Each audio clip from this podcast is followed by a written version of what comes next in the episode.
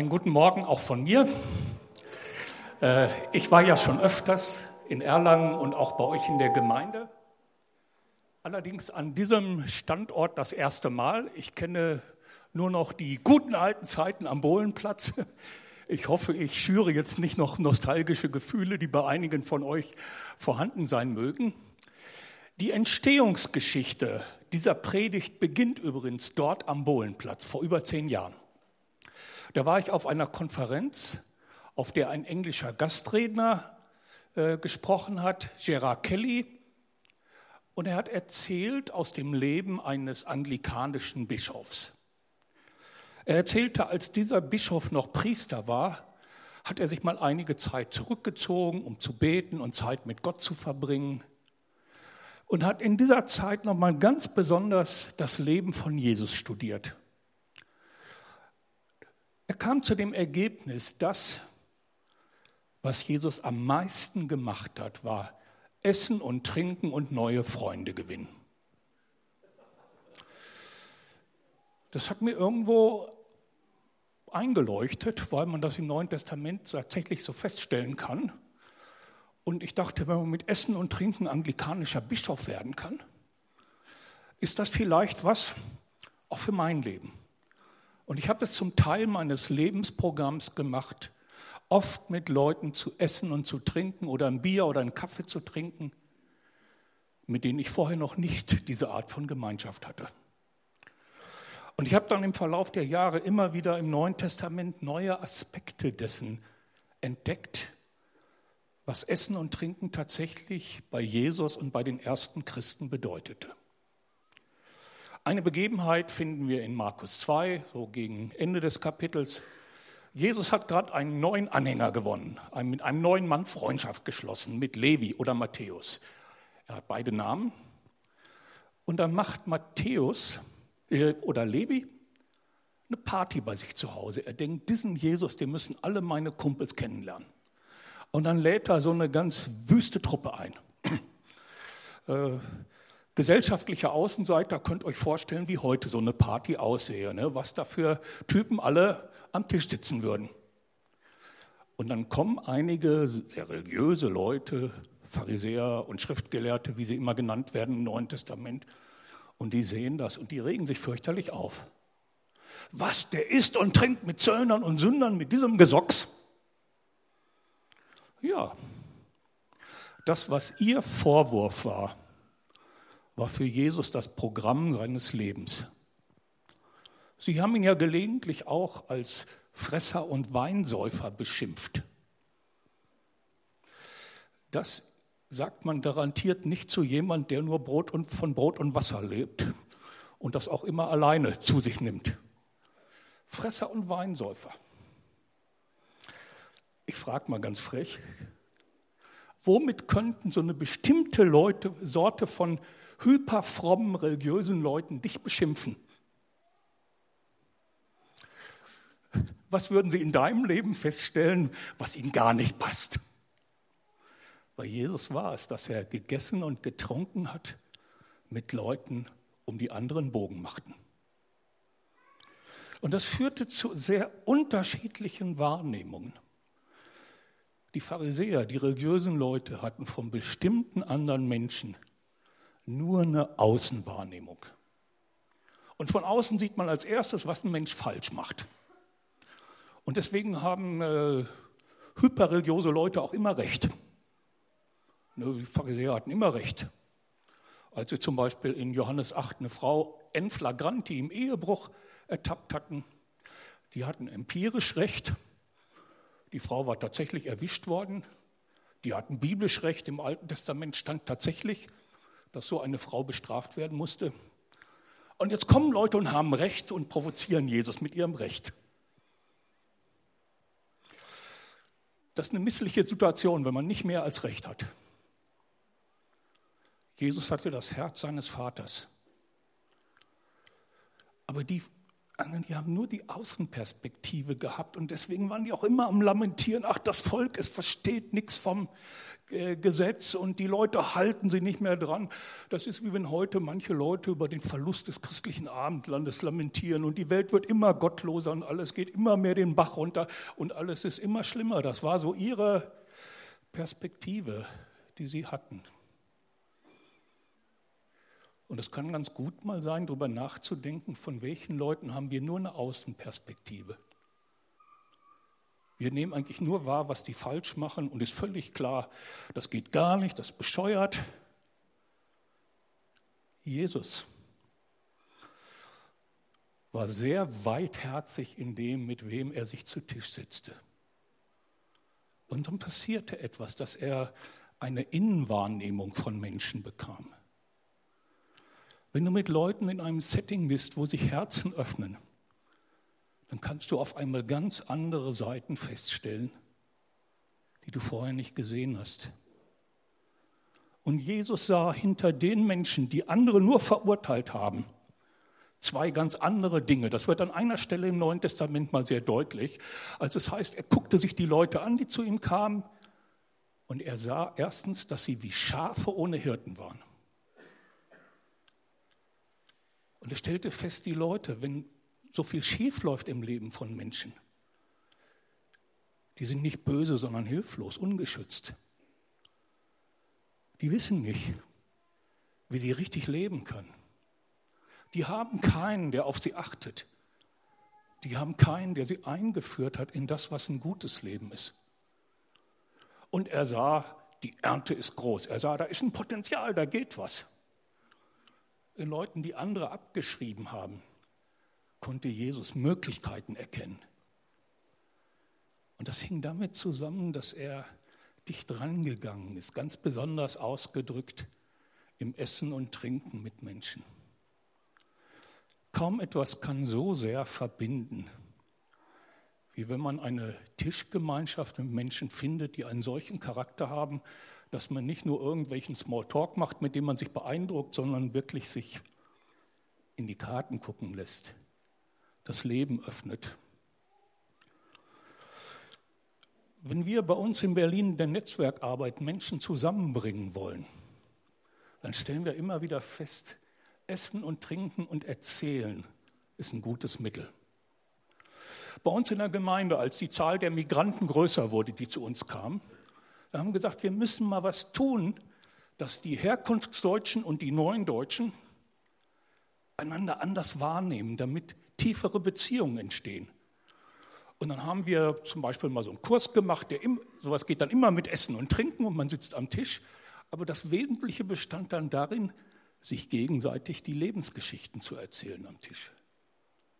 Und da passiert was. Man kann einen Menschen nur dann richtig wahrnehmen, wenn man etwas von seinem Hintergrund, seinem Werdegang weiß. Und so sind Beziehungen entstanden, die tragfähig sind, dann auch im Miteinander in der Gemeinde. Und das ist genau das Programm von Jesus gewesen. Einige Beispiele dafür, wie sehr für ihn das ganz profane Essen und Trinken sowas wie ein Gnadenmittel, fast ein Sakrament war.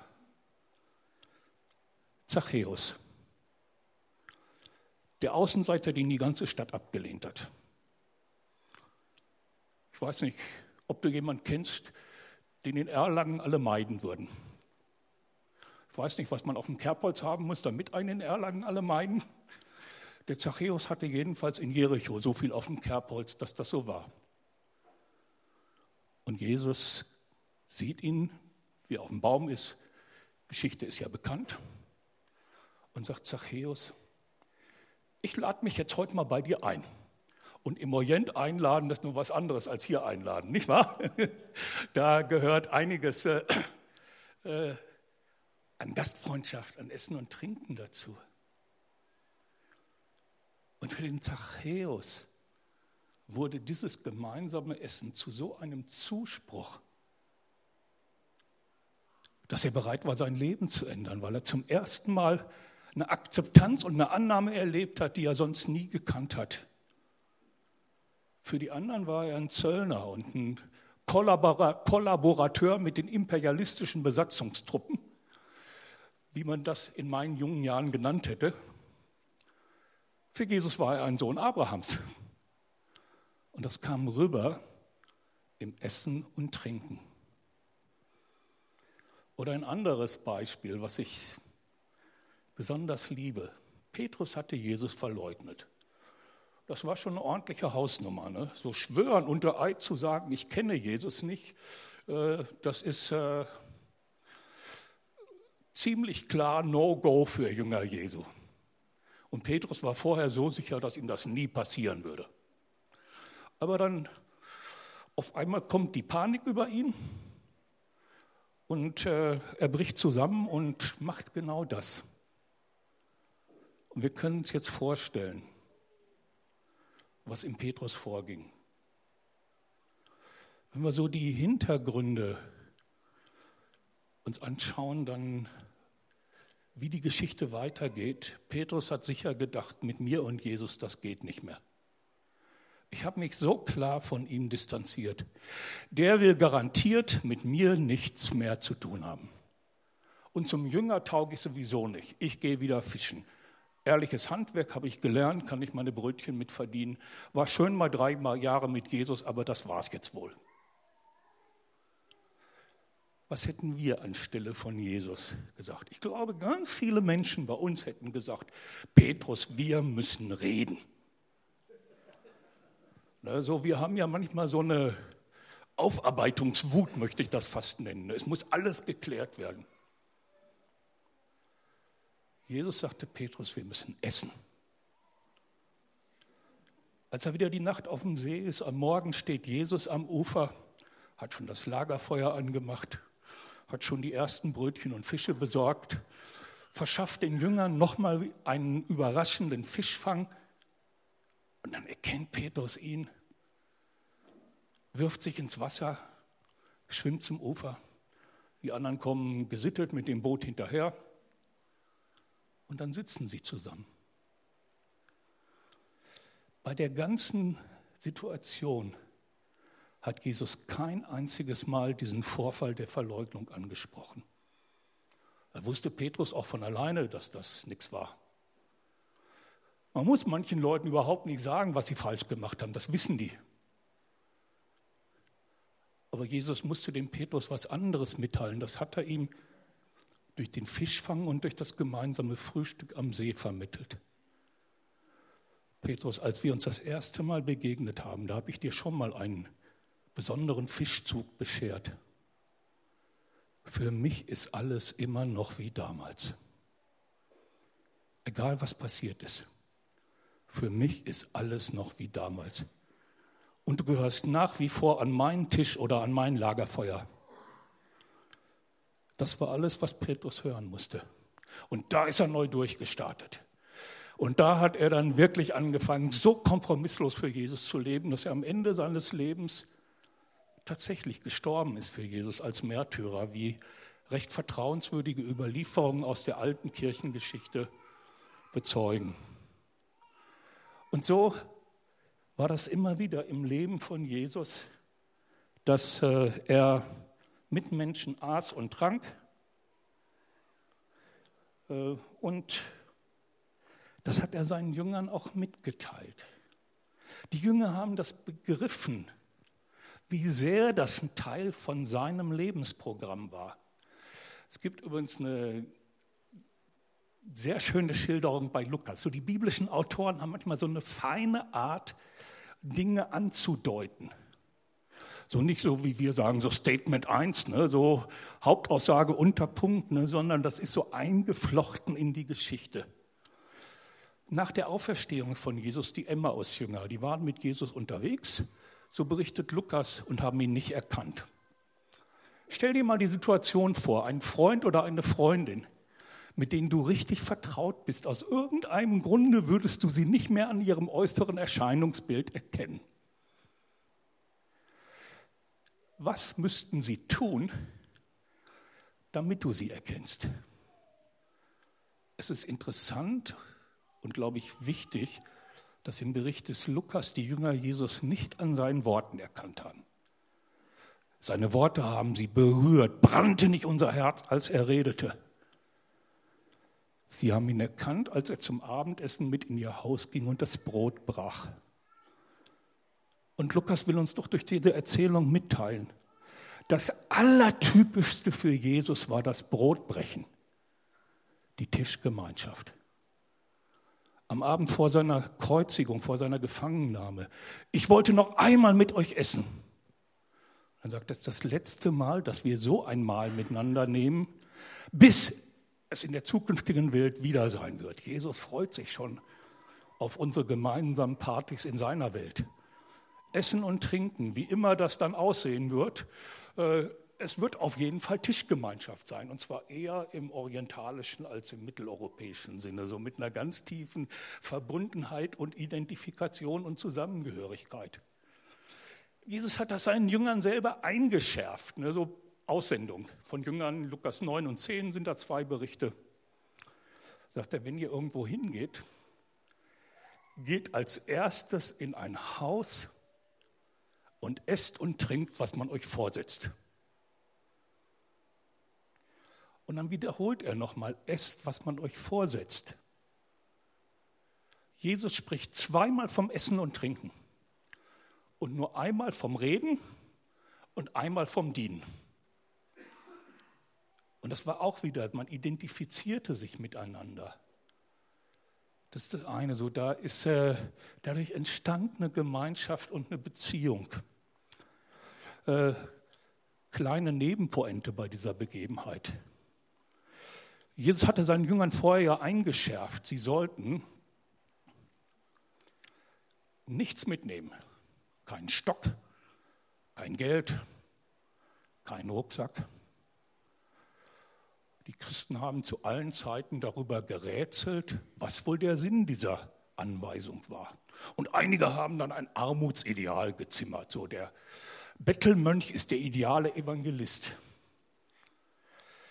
Aber ich glaube, dass Jesus etwas anderes im Sinn hatte. Die Jünger sollten bedürftig sein und sie sollten die Menschen brauchen, zu denen sie gesandt waren. Damit Augenhöhe entsteht. Die Jünger hatten etwas, was die Stadt brauchte, nämlich das Evangelium vom Reich Gottes. Aber die Städte hatten etwas, was die Jünger brauchten. Wer ohne Mittel loszieht, braucht jeden Tag jemand, der ihm Quartier gibt. Denn er hat kein Geld bei sich, in irgendeiner Herberge abzusteigen. Er braucht jeden Tag jemanden, der ihm was zu essen frisch gibt. Denn er hat keinen Rucksack und keine Tupperdose mit, um etwas aufzubewahren und Proviant für eine Woche einzupökeln und mitzunehmen. Wer ohne Mittel loszieht, der braucht jemanden, bei dem er Wäsche wechseln oder waschen kann. Denn auch in Kulturen mit einem robusten Geruchsempfinden verliert man den Kreis möglicher Zuhörer, wenn man ein paar Wochen lang seine Wäsche nicht gewechselt hat. Gott ist ein Gott der Augenhöhe. Und deswegen sollten die Jünger Gäste sein. Ich möchte das besonders betonen, weil wir als Christen, selbst wenn uns das Thema Gastfreundschaft wichtig ist, wir oft nur daran denken, wie können wir andere einladen. Manchmal ist das Beste, was wir tun können, Gast bei jemand anders zu sein. Es bedeutet für viele Leute etwas, wenn sie andere Menschen einladen können. Meine Tochter ist in Berlin in einen sozialen Brennpunkt gezogen mit ihrer Familie. Bin ganz stolz auf sie und sage immer, meine Tochter praktiziert, was ich predige. Und sie äh, lädt gern Leute ein, aber sie hat auch gemerkt, es ist wichtig, dass sie sich auch einladen laden lässt, weil das für andere etwas bedeutet, ihr auch was geben zu können. Sie hat sich zum Beispiel sehr engagiert für einige syrische Geflüchtete. Kürzlich war sie in Beirut, weil von einem ihrer Bekannten endlich die Frau und der Sohn nachreisen konnten. Und dann ist sie mit jemand anders dahin geflogen, um die in Empfang zu nehmen, einfach zu gucken, dass auch wirklich alles klar geht. Aber einer von diesen syrischen Bekannten, der, dem war das so ein Bedürfnis, jetzt auch mal Gastfreundschaft zu erwidern. Und als er mal ein bisschen Geld hatte, hat er sie und ein paar andere eingeladen in ein arabisches Restaurant. Und da war das auf einmal eine ganz andere Person. vorher so ist. Ihr könnt euch vorstellen, wenn jemand geflüchtet herkommt, alles neu, alles anders. Man ist erstmal unsicher, man hat immer ein Auswärtsspiel, egal was man macht. Aber da war es ein Heimspiel. Da war er der Gastgeber. Es ist auch wichtig, Gast zu sein, sich auf die Lebenswelt von anderen einzulassen. Und das hat Jesus seinen Jüngern beigebracht und sie haben es gemacht. Es gibt natürlich in unserer Kultur auch ein etwas oberflächliches Essen und Trinken. So man verabredet sich mal in der Pizzeria oder so. Aber es ist auch bei uns möglich, Essen und Trinken in so einem Rahmen zu machen, dass mehr passiert und dass es wirklich zu Begegnungen kommt.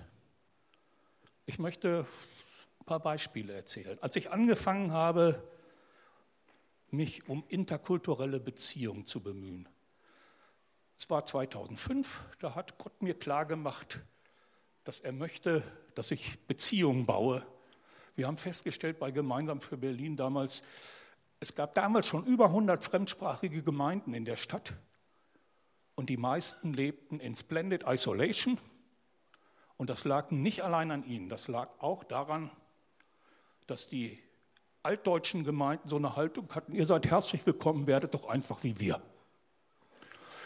Und dann äh, habe ich angefangen, Beziehungen zu bauen, so nach dem Schneeballprinzip, immer mal den ersten lernt man kennen, der kennt noch einen und so. Und dann hat mich mal ein iranischer Sozialarbeiter eingeladen in eine iranische Gemeinde, beziehungsweise in einen ökumenischen Pfingstgottesdienst. Da war in einer Kirche, trafen sich zu unterschiedlichen Zeiten eine deutsche reformierte Gemeinde, die iranisch-presbyterianische Gemeinde und eine kleine afrikanische Pfingstgemeinde. Das war die kleinste Gruppe, aber die lauteste. Wenn man da vor, draußen vorbeiging, dann äh, hörte sich ihre Gebetsstunde mit fünf Leuten an, als wenn da 50 sind. Ne? Also so, äh, ja, afrikanische Gemeinden sind toll. Gibt es eigentlich in Erlangen auch eine afrikanische Gemeinde? Also wenn es eine gibt, geht mal hin. Ne? Das ist toll. Ne? Noch toller ist, wenn man da predigen darf. Die helfen einem beim Predigen. Ne? Da predigt man nicht alleine, ne? sondern das ist so eine äh, Joint Venture, eine Predigt. Ne? Gemeinde und Pastor arbeiten zusammen. Äh, und dann war da dieser ökumenische Pfingstgottesdienst. Und ich kam in den Gottesdienst und war erstmal schwer angetan. Ja, das ist Einheit. Die machen gleichberechtigt einen Gottesdienst. Alle sind beteiligt mit Elementen. Die Ernüchterung kam hinterher. Es war nämlich noch ein Grillen im Garten angesagt. Ich ging raus und dann stellte ich fest, da war der Biertisch mit den Afrikanern, da waren die beiden Biertische mit den Iranern und da waren die deutsche Gemeinde dachte, nee, das ist mir zu wenig. Das ist keine Einheit. Und dann habe ich mich einfach munter an einen der beiden iranischen Tische gesetzt. Und wenn ihr jetzt denkt, die hätten sich riesig gefreut, dass endlich mal ein deutscher Tischgemeinschaft mit ihnen sucht, dann irrt ihr euch.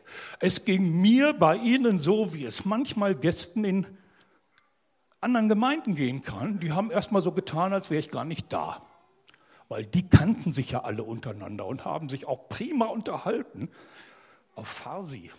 Ich verstand kein Wort. Ich saß da eine Viertelstunde erstmal. Man muss manchmal einfach auch sowas aushalten. Ne? Wer nicht bereit ist, irgendwo auch mal so eine gewisse Schwellenphase zu durchstehen, der kommt an bestimmten Stellen nicht weiter. Und auf einmal bekam ich den Fuß in die Tür.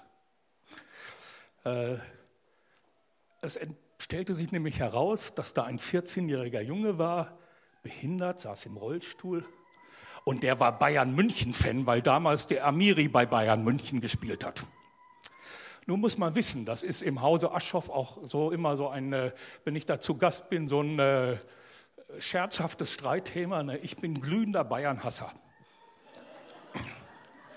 Aber an dem Tag ließ sich das kein Hindernis sein. Ne? Und über den Fußball kam ich mit dem Jungen ins Gespräch und dann auch mit den anderen. Und dann entwickelte das Gespräch sich so, links neben mir saß eine iranische Mama. Sprach gerade eben so viel Deutsch, dass sie sich mit mir verständigen konnte, mir mitteilen konnte. Und die fing auf einmal an, ganz persönlich zu reden. Sie erzählte mir davon, wie Frauen, vor allen Dingen gebildete Frauen in Teheran leben. Und dass das für sie unerträglich geworden war. Sie war mit ihren vier Töchtern nach Deutschland geflüchtet. Sie war immer noch Muslima, aber sie fühlte sich in der Gemeinde wohl, weil sie merkte, da war sie willkommen.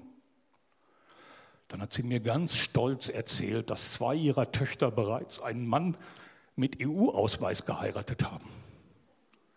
Da habe ich begriffen, das ist für die Leute die Eintrittskarte zur vollen Teilhabe an unserer Gesellschaft. Sonst sind die manchmal auch mit den besten Qualifikationen außen vor. Und äh, ich habe begriffen, wenn ich da ledig hingegangen wäre, hätte ich verlobt nach Hause gehen können. Äh, einfach weil äh, das ist die Eintrittskarte in Bereiche der Gesellschaft. Aber das war für mich sehr bewegend, einfach mal zu hören, was, was bringen solche Leute für Geschichten mit, ne? die für andere nur in der geflüchteten Statistik auftauchen. Warum sind die da weg? Was ist der Background? Und dieses bisschen Geduld und Ausdauer und einfach mal an den Tisch setzen, wo ich noch nie gesessen habe. Ich bin nach Hause gefahren und fand, das hat sich sehr gelohnt. Andere Begebenheit. Meine Tochter, ich habe ja gesagt, die ist in Brennpunkt gezogen und äh, hat sich da an einer Gemeinde angeschlossen, die Refo Moabit.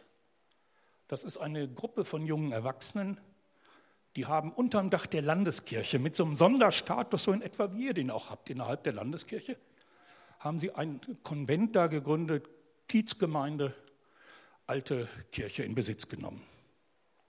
Und die leben auch Gastfreundschaft. Einer von ihnen hat mich mal zum Geburtstag eingeladen. Ich war einer von zwei älteren Herren, die dabei waren.